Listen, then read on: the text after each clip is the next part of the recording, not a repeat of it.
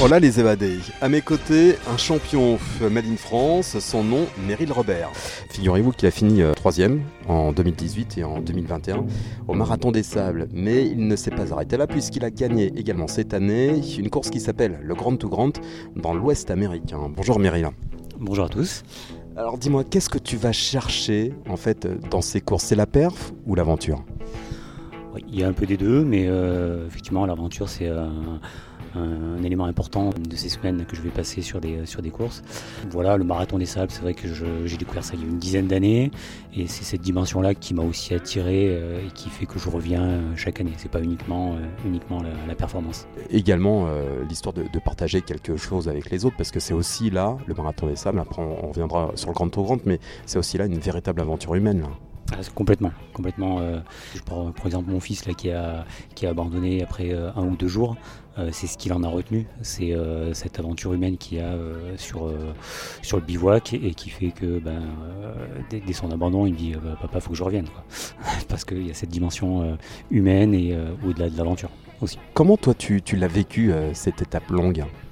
La difficulté, c'est d'être seul pendant extrêmement longtemps euh, sur le parcours parce que les Marocains effectivement sont euh, assez intouchables sur, euh, sur cette distance. Donc ils partent devant et on se retrouve vite esselé pendant des heures dans cet environnement parfois inconnu la nuit c'est aussi une autre atmosphère qu'on vit et, ça c'est au début c'est stressant et puis, puis on, y, on, y, on y prend goût au, fil des, au fil des éditions et, moi j'aime bien me retrouver là le soir notamment quand le, soleil se couche là tout seul au milieu, de, au milieu des lacs à sécher enfin bon euh, euh, c'est topissime. Quoi. T'es passé euh, des paysages de Laurence d'Arabie au paysage de Far West, hein, paysage des, des, cow-boys dans l'Ouest américain.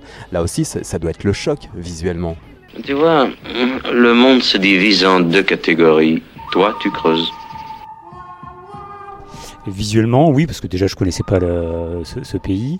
Alors ça n'a strictement rien à voir avec le marathon Les Sables en termes de, dimension. Hein. on était cette année, on devait être 70 au départ, donc c'est très intimiste.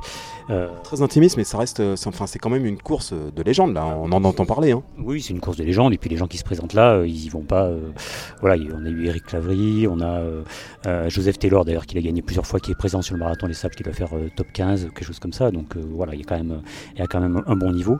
mais oui, c'est une autre, une autre atmosphère, c'est une autre, une autre ambiance, et d'autres paysages, parce que voilà, par contre là, il y a vraiment un aspect euh, un peu plus aventurier qu'ici.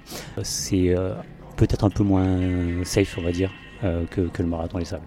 C'est un peu voilà ce que je viens chercher aussi, c'est parce que l'aventure, on peut aller la chercher avec son sac à dos, avec un vélo, et puis voilà, on va, on part dans un pays inconnu et de la. Hein. Au bout de la rue, bon, c'est moins peut-être moins risqué au bout de la rue, on va dire. mais j'entendais l'autre jour, ce matin, un photographe là, qui disait qu'il était parti en Afghanistan, traverser l'Afghanistan à pied. oui, là c'est l'aventure, mais Enfin, moi j'ai des responsabilités, je me vois mal prendre ce genre de risque. Le marathon Les Sables, comme le Grand Tout Grand, comme toutes ces épreuves euh, en étape où on vit un peu en, autonomie pendant quelques temps, on est dans l'aventure parce qu'il y a toujours une part d'inconnu, euh, il y a la découverte des paysages, il y a euh, l'aspect humain, mais on est quand même dans un, cadre qui fait qu'on sait qu'on va revenir à la maison. Quoi. tu, partais sur Grand Tout Grand pour, arracher la victoire ou tu y allais en mode découverte quand même Enfin, découverte complète? Oh, j'y allais complètement en découverte. Euh, après, bon, je savais qu'il euh, n'allait pas y avoir un niveau extra, même si cette année il devait y avoir Rachid au départ, mais pour une problématique de, visa, il n'a pas pu se, présenter. Mais voilà, après, c'était au fil des. Euh, au fil des étapes parce que donc, il fait certainement moins chaud qu'ici, les étapes sont plus longues, il y a un peu plus de dénivelé, donc j'ai pas de, certitude sur ce que j'allais faire, ce que j'allais faire là-bas, mais et par contre, là, là, il y avait vraiment euh, l'aspect solitude un peu parce que quand même j'ai fait euh, toutes les étapes devant et euh, tout seul. Donc voilà. Il n'y a pas d'angoisse là parce que le terrain, c'était un terrain connu pour toi là. terrain connu, par contre, c'est complètement balisé. C'est, il y a peut-être peu, de risque de, de, te perdre et voilà, bon, l'aspect, euh, l'aspect médical est un peu moins présent.